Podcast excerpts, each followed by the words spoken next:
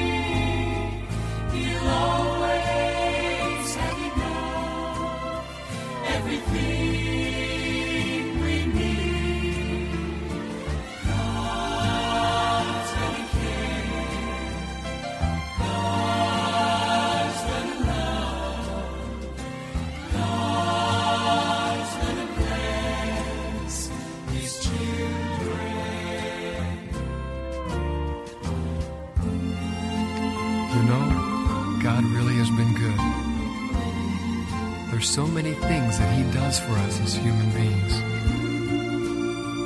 Every moment of every day, He's looking down from heaven, watching each one of us so carefully. And He loves us so much. Jesus proved that. He shed His blood on Calvary. And if Jesus would die for us, surely every blessing, every need will be more than supplied. God loves you, and He's going to meet the needs of His children.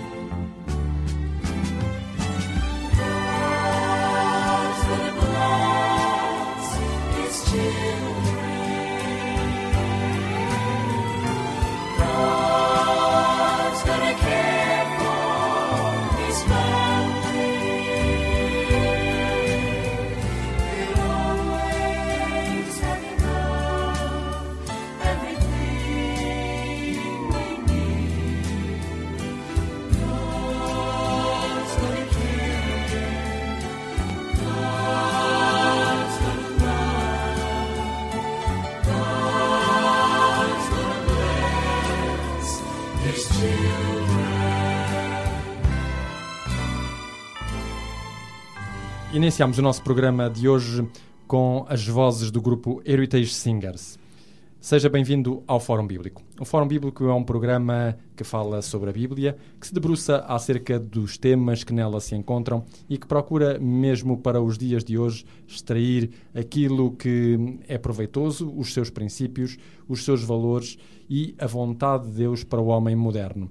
Comigo em estúdio está o pastor Elídio Carvalho e nós vamos continuar a falar hoje acerca do profeta Daniel. Estamos nas nossas emissões no livro de Daniel e vamos hoje iniciar o capítulo 2 deste mesmo livro e este capítulo 2 vai nos mostrar, sobretudo, um sonho. Aliás, é, é assim que inicia o capítulo 2 do livro de Daniel, que diz no segundo ano do reinado de Nabucodonosor, teve este uns sonhos, o seu espírito se perturbou e passou-se-lhe o sono. Pastor Elídio Carvalho, os sonhos hum, eram bastante importantes nos tempos antigos.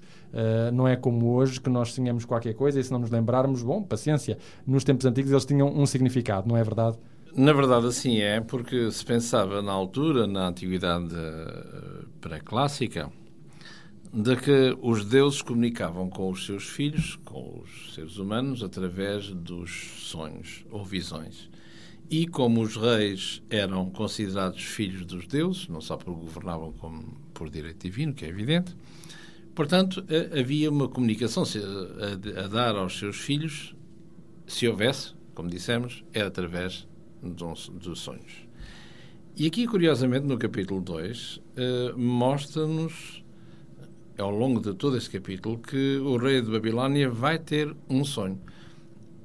E, e, o que é interessante é que este sonho, uh, segundo o texto, o rei lembra-se que sonhou. Qualquer coisa, exato. Mas não se lembra. O quê? O quê? Uh, não sou especialista na matéria, mas se nós dissermos que é uma amnésia, uma amnésia parcial, Mas o que é interessante é que se lembra perfeitamente que, mas não sabe o conteúdo desse sonho. Ou melhor, eh, é capaz de saber no seu inconsciente, mas que por A mais B, ou por razões várias, como iremos ver, talvez não interesse saber bem, bem, bem. Mas, no, no, mas o certo é que, por um lado, eh, segundo a sua visão de, de reinado uh, omnipresente, não é assim? mas por outro lado também queria saber exatamente o que é que a coisa, o que é que há para lá, o que é que os deuses realmente tinham para dizer. Eu sei, há qualquer coisa que me diz que não gosto do desenvolver do sonho, do seu conteúdo, na íntegra, mas ao mesmo tempo eu preciso saber exatamente, tintim por tintim, passo a passo, o que é que os deuses me ofertaram. Claro, porque a coisa podia ser boa ou, ou também podia ser má, não é? E nesse caso ele tinha, ele tinha que se precaver. É evidente que é, parece que, uh, subjacente ao texto, há qualquer coisa que lhe diz que não é muito favorável àquilo que ele pensava, a concepção que ele tinha uh, do, do reino, é assim? E é verdade que nós só vemos o nosso presente e, como tal, nós duraremos para todo sempre. Uh, talvez fosse isso que ele pensasse, talvez, mas o certo é que no sonho havia qualquer coisa que o perturbava. E o melhor meio de fazer é uh, questionar, interrogar aqueles que, ainda além, para cima do rei, ainda estão mais perto dos deuses ou seja, os seus funcionários. Exatamente. E, e esses funcionários, é, é interessante, é, há toda uma panóplia deles, não é? O, o capítulo 2 diz-nos que ele manda chamar uma série de, de personagens, eh, capítulo 2, versículo 2, cada um com os seus diferentes títulos, magos, encantadores, etc.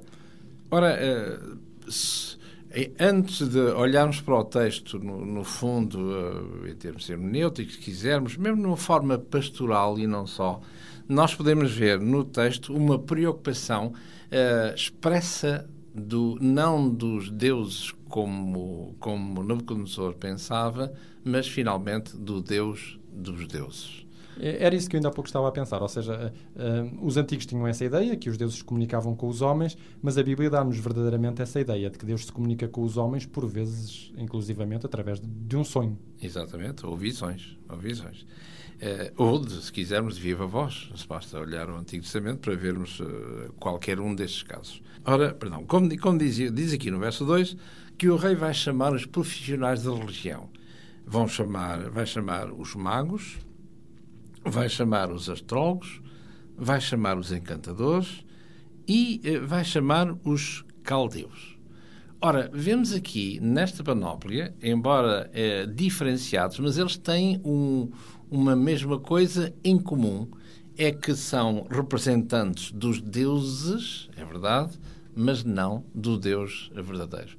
Porque quer os magos, os astrólogos e também os caldeus, portanto, eh, são, são estes, estas, estas entidades que uh, falam, uh, têm a ver com, em princípio, virados para o, no presente, mas virados para o futuro uh, estes caldeus, ou seja, aqueles que estão ligados às cartas uh, uh, astrológicas, ver o que é que os astros dizem o que não, o que não dizem, como mais tarde, portanto, já no período clássico, os romanos, a velha Roma irá dizer, ver nos diversos profissionais da religião que também irão ter, ou seja, a história conhece como sendo os, os, os e os arúspices.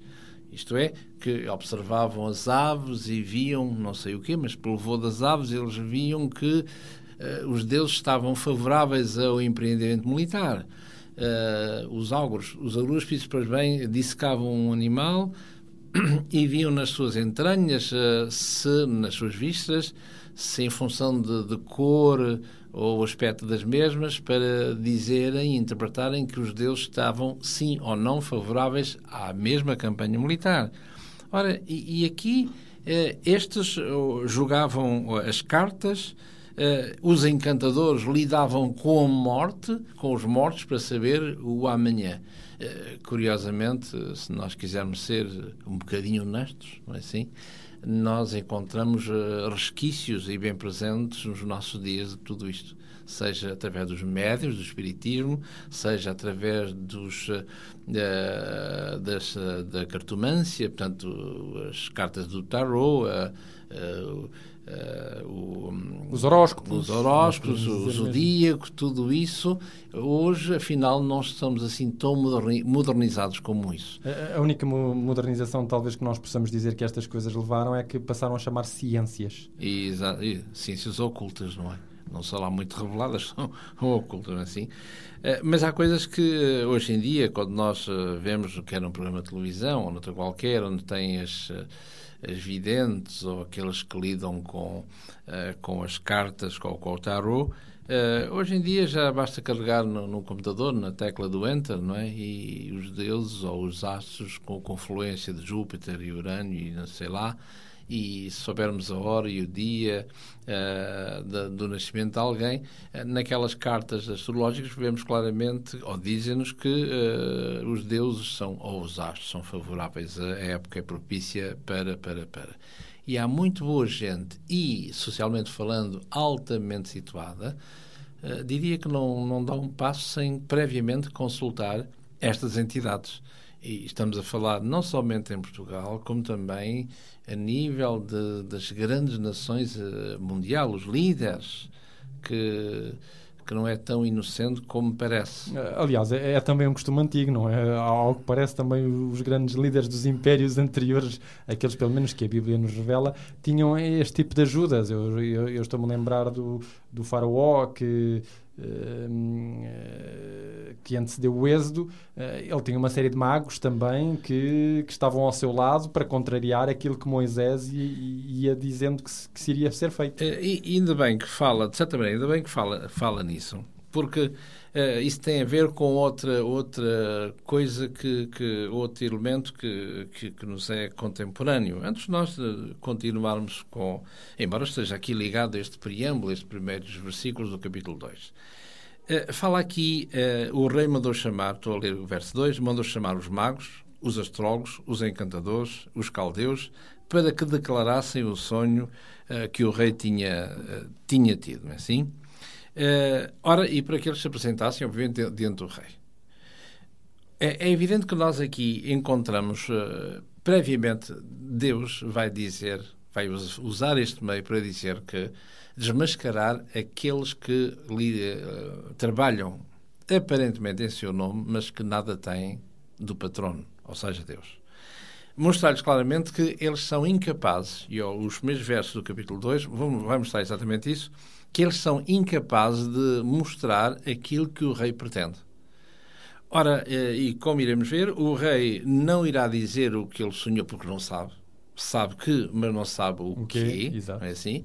Então pede que eles digam o que é que ele sonhou e a respectiva interpretação. Porque se o rei dissesse eu sonhei isto e isto, a interpretação era tremendamente clara. Ou seja, qualquer coisa, qualquer coisa servia, não é assim? Por exemplo, há igrejas hoje em dia no mundo religioso, na praça religiosa, que uh, são, como têm, falam línguas uh, estranhas, uh, presumo que ninguém conheça, não é assim? Mas só o facto delas existirem já se assume que o Espírito Santo, biblicamente falando, está naquele meio.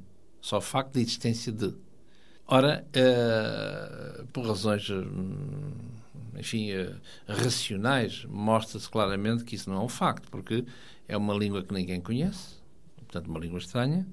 É uma língua que, uh, se ninguém conhece, alguém tem que estar ali para interpretar e resta saber quem. É qualquer um que é induzido pelo Espírito para dizer eu sou capaz de traduzir. Quando, naturalmente, portanto, ilogicamente, irracionalmente, é dito que todos aqueles que estão naquela igreja ou naquela comunidade têm uma língua que é comum, presume-se que é portuguesa, e não faz sentido eu falar, por exemplo, mandarim, uma língua existente, é? a qual eu não conheço, e alguém ser incentivado pelo espírito a perceber mandarim e poder, poder traduzir naquele momento à comunidade ali presente. É uma falta de respeito, porque toda a gente tem uma língua comum, natural, não é? Uh, que é o português. E, e, o espírito tem que nos incentivar, tem que nos inspirar uma língua que nós, eh, apesar de ser viva, não é? Ser viva, o mandarim, por exemplo, não é? Uh, para que haja interpretação e para que possa repetir-se aquilo ou traduzir-se aquilo que o outro disse. Quer dizer, uh, eu presumo, presumo que, que, Deus é mais inteligente do que isto. Presumo eu. Claro, presumo não, eu, é, não é? é presumo eu. Ora, aqui, fechando este pequeno parênteses, é dito aqui que, no verso 9, por exemplo, diz assim, quando o rei eh, olha para eles e vê este impasse, eles uh, procuram, mas diz-nos o sonho, que é para nós dizemos a interpretação, e, e sem sonho não há interpretação, e, e, e não é? A Bíblia mostra-nos claramente que estes, como são liderados não por Deus, mas por Lucifer, há um, há um, tenho aqui um pequeno problema, um handicap, que é não ler a mente. Sem matéria-prima, eles não têm como trabalhar. É evidente, não ler a mente. E é isso que, curiosamente, o rei vai denunciar aqui. No verso, no verso 8 e 9 diz assim... E o rei respondeu o rei e disse: Percebo muito bem que vós quereis ganhar tempo, porque vedes que o que eu sonhei me tem escapado. Por consequência, se me não fazeis saber o sonho, uma só sentença será a vossa Pois vós, repara bem, pois vós preparaste palavras mentirosas e perversas para as proferir na minha presença, até que se mude o tempo. Ou seja, se eu dissesse, supondo, sonhei com uma árvore, por exemplo, não é? como é o caso mais tarde, sonhei com uma árvore, Pronto, eh, ah, o rei, uma árvore quer dizer, quer dizer sombra, quer dizer fortaleza, quer dizer não sei quê, quer, o que quisermos e, e, a pessoa até. Oh, interessa é que me digam palavras que eu gosto de ouvir, bem entendido, não é? Portanto, era fácil. Agora, saber o que é que está em causa para depois dar a sua interpretação, o problema terá esse, não é? Ora, e o rei eh, não está com o mesmo diz, e diz aqui no verso 9 pois vós preparaste palavras mentirosas e perversas para as proferires uh, para que eu possa ouvir, não é? E esta mentirosas e perversas é evidente que aquilo que o rei que gosta de ouvir, não é? Uh, porque caso contrário a coisa não dá.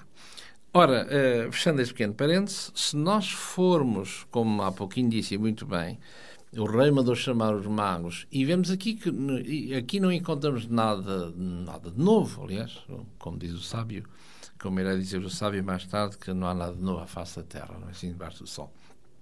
Ora, é, é, vemos aqui que se nós recuarmos no tempo e, e se olharmos no, no, livro do Êxodo, no capítulo 7, é, vemos que é, Deus prepara-se para, através de Moisés e o seu irmão Arão, prepara-se para libertar o seu povo da, da escravidão do Egito.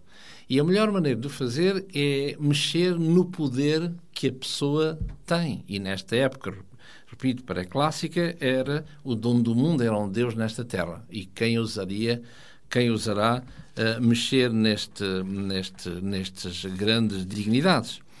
Ora, se lermos aqui no livro do Êxodo, por exemplo, diz aqui no capítulo 5, para vermos uh, o que é não há nada de novo que é no passado, é no presente, porque quem tem o poder, o poder absoluto, corrompe e corrompe absolutamente, não é assim? E quem não gosta de poder, bem entendido. E aqui no capítulo 5 do Êxodo, no verso 2, diz: Mas Faraó disse a Arão e a Moisés: Quereis, vês aqui para libertar o povo, mas uh, a propósito de quem, em nome de quem, não é? E ele diz aqui: Quem é o Senhor que vós representais, cuja voz eu ouvirei para deixar sair Israel? Ou seja, de Com que autoridade? Perder, perder no mínimo meio milhão de pessoas mão escrava, gratuita. Quer dizer, mão escrava é gratuita, não é assim? Não cabe na cabeça de ninguém. E estamos aqui a falar cerca de 15 séculos antes de Jesus. Não é assim? Quem é? Quem, quem é o Senhor? Quem é, quem é esse, esse Deus, não é? Cuja voz eu ouvirei para deixar Israel. Quem? Se eu, se eu sou a divindade nesta terra. Quem é esse, não é? Portanto, ficais a saber que não só não conheço o vosso Deus e, em consequência, tampouco deixarei ir Israel. Ora, para grandes males, grandes remédios. E o que Deus vai fazer, através dos seus servos, é fazer várias coisas para que possam intimidar aquele homem, para que ele reconheça que ele não é Deus à face da terra. Ele é um ser humano uh, mortal, um ser humano respirante como outro qualquer, e não passa disto, não é? Nós é que esquecemos muitas vezes, uh, mesmo que sejamos os donos os donos desta terra, não é de um país, desta terra, não é? Esquecemos que temos um inimigo que nos é comum, que é a mortalidade. Esse é que é o problema.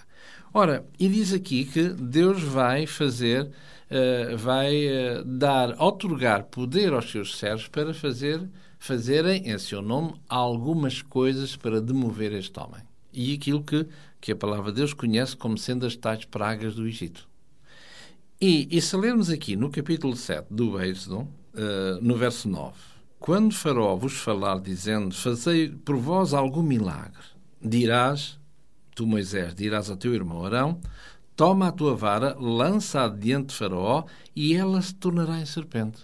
E foi isso que eles fizeram, para mostrar que nós não somos, não importa quem, nós vimos a parte de Deus, não é? Do eu sou. E diz aqui no verso 10: eh, E lançou Arão a sua vara diante de Faraó, diante dos seus servos, e ela tornou-se em serpente.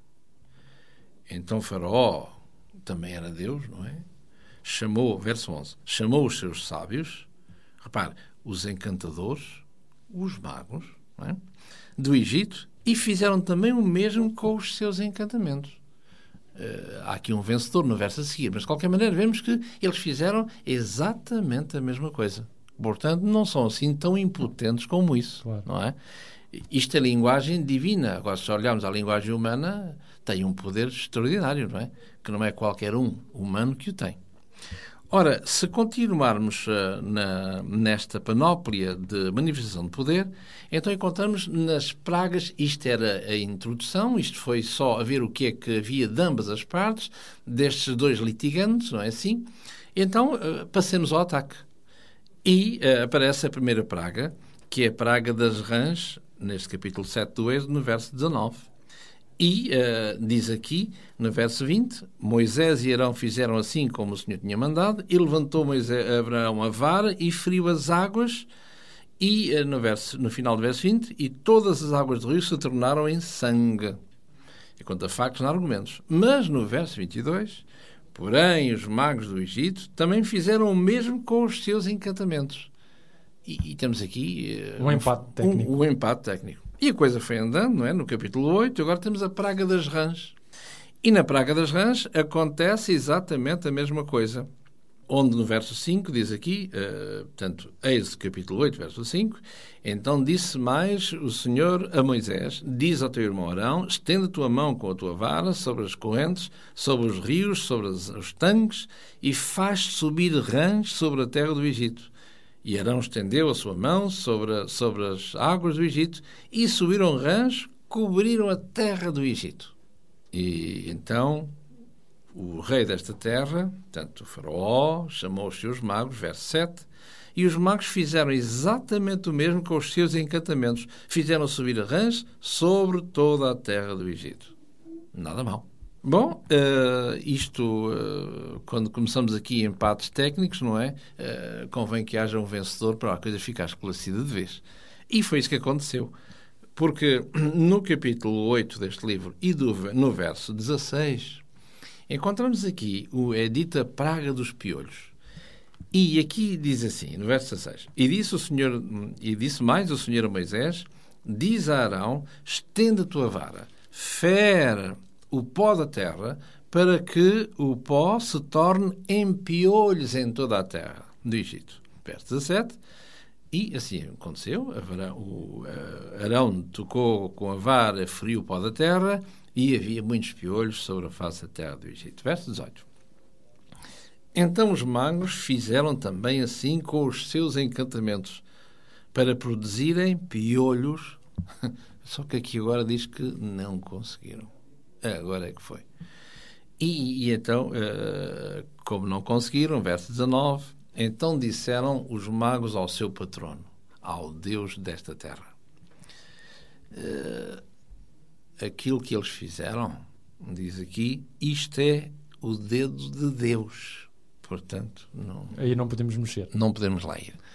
Ora, se aquilo é o dedo de Deus, o que é que isto prova por exclusão de partes? é que Moisés e Arão deviam ter qualquer contrato com o dedo de Deus.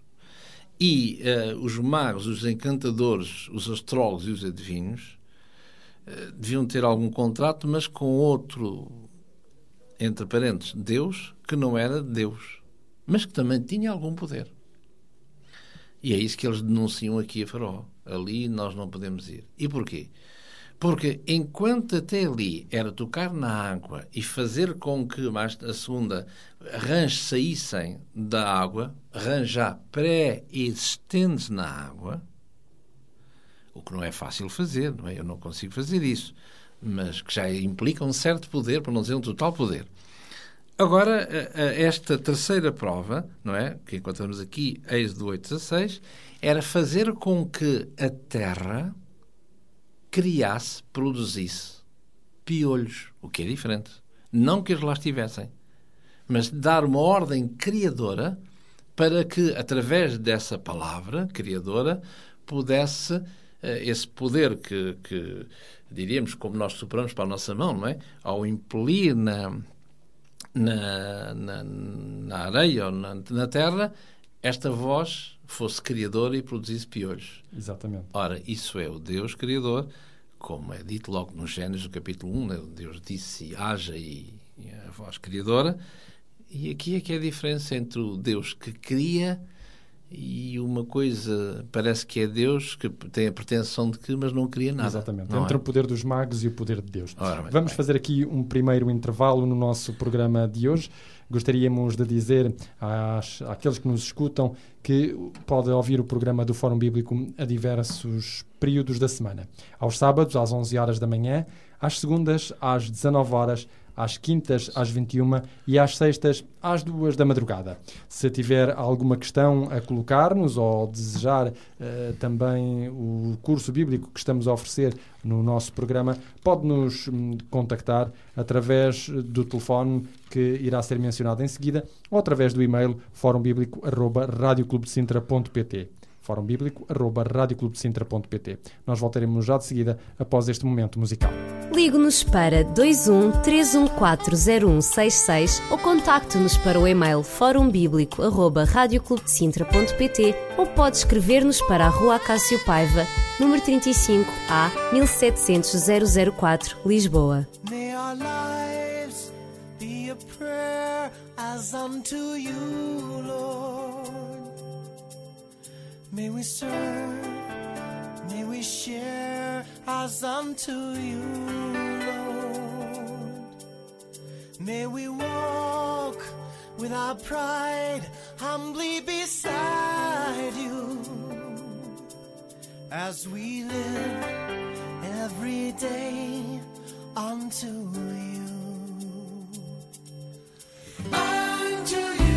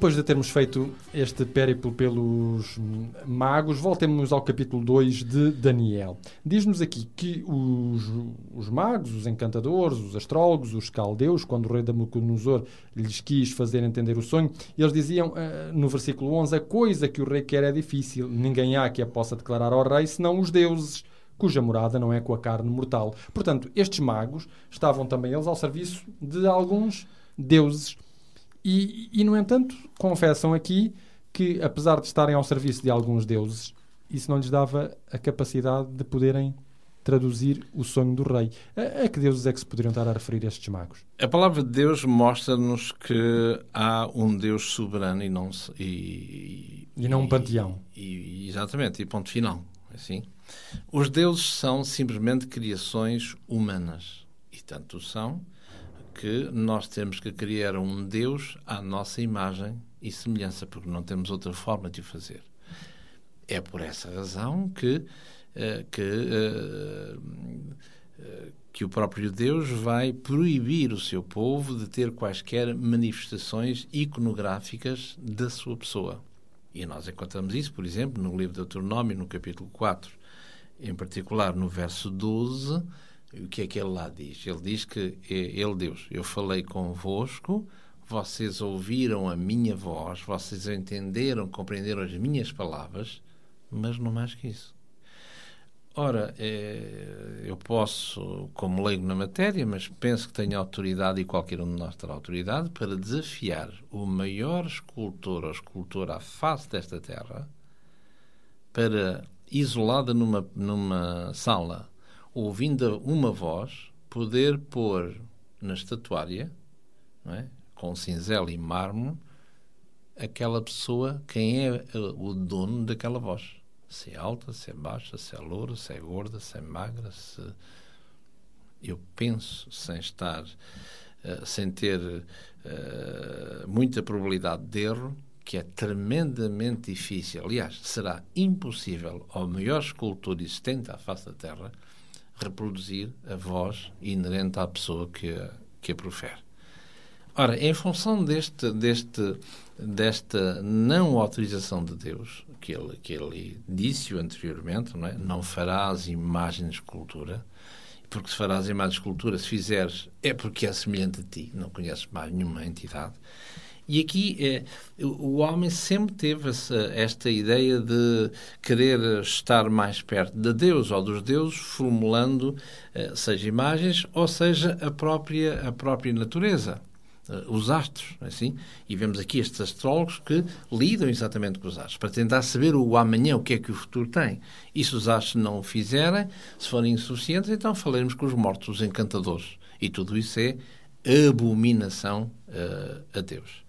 Ora, e nomeadamente nestas, nesta, nesta sociedade, nomeada aqui em particular em Babilónia, eh, vemos que os astros eram também deuses, seja a lua, o sol, as estrelas, o sol, as estrelas, mas em particular, como no Egito, o sol. É? No panteão maior temos o sol, o deus Shamash. Ora, e é interessante vermos como uh, Deus trata em relação ao, ao, aos astros. Uh, Curiosamente, eh, a palavra de Deus ela, ela existe para muitos motivos, não é? E o, e o principal é dizer-nos que existe um, um, Deus, um Deus único, um Deus criador, um Deus uh, nessa qualidade que, que quer das suas criaturas que, que o possam que o possam adorar e glorificar na qualidade de, de, de, criaturas, não é assim? Diz aqui que em relação ao, ao Sol, o Sol sempre foi algo que fascinou os seres humanos, como nos dias de hoje, sem Sol não, parece que não há vida, não é assim? Uh, mas eh, é interessante quando nós lemos nas primeiras páginas da Bíblia, no, no, no Gênesis, no capítulo 1, onde diz aqui que Deus vai usar a sua palavra para criar. Cada ato, cada palavra, cada ato criador.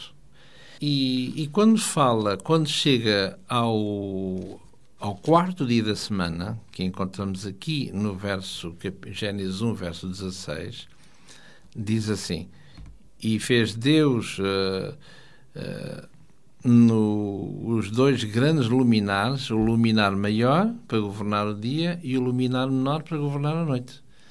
Uh, ora, quando temos o luminar maior para governar o dia e o menor para governar a noite, penso que sabemos o que é que se trata, não é? E podemos pensar assim, bom, certamente que o autor da, do livro do Gênesis eh, ou esqueceu-se, o, que é inacreditável, ou tem alguma, algum propósito deliberado para que. Ora, se tivermos em conta que o autor do livro do Gênesis é um, uma personagem que, chamada Moisés, quando esse alguém era, foi educado para ser um futuro faraó, quando no panteão dos deuses do Egito o, a coroa era o deus Ra, o deus Ré, ou seja, o deus Sol, né? ora, se eu fosse Moisés a escrever o livro, este livro do Gênesis, e ao ter esta visão, certamente que quando Deus me tivesse a, di a dizer, escreve, e o luminar para maior para governar o dia, certamente que eu era tentado porque e o sol para governar o dia e a lua para governar a noite, não é? Mas não, uh, não sei, o texto não nos diz, não é? Se Moisés obedeceu implicitamente ao que estava a ouvir, ou se houve alguma troca de ideias, oh, Deus, então, mas é assim, porque é que não has de pôr assim? Não sei, não é? O texto não nos mostra isso, nem nos dá uh, latitude para as tais lucubrações. De qualquer maneira, vemos aqui que uh, o nome destas entidades não, não, não tem nome. E o único nome que têm é uma lâmpada maior, e uma lâmpada menor. E uma lâmpada menor. Portanto, um Deus que nem sequer nome tem. Ora, para nós, é, qual é a diferença, não é? Mas para esta mentalidade da época, não tem nome, não existe. E o único nome a dar é uma lâmpada maior para governar o dia e uma lâmpada menor para uh, governar uh, uh, a noite, não é? Como um professor meu dizia que o homem moderno não acredita em Deus mas sim querer nas estrelas, o que é espantoso. Exatamente. Hum, estaremos consigo no próximo programa para continuarmos a analisar mais aspectos deste segundo capítulo do livro de Daniel. Queríamos, no entanto, uh, deixá-lo com a possibilidade de ir seguindo as nossas emissões, fazendo e participando também uh, na, significação deste livro. Para o efeito, nós uh, propomos-lhe gratuitamente um curso bíblico, Profecias de Esperança, que tratam justamente sobre o livro de Daniel. Se desejar uh, ter este curso consigo, basta apenas contactar-nos para os endereços que vão ser mencionados a partir deste momento. Vamos nos despedir, estaremos consigo no próximo programa e até lá, que Deus o abençoe e tenha um bom resto de dia. Muito obrigado. Fórum Bíblico para descobrir as verdades do livro dos livros, a Bíblia. Fórum Bíblico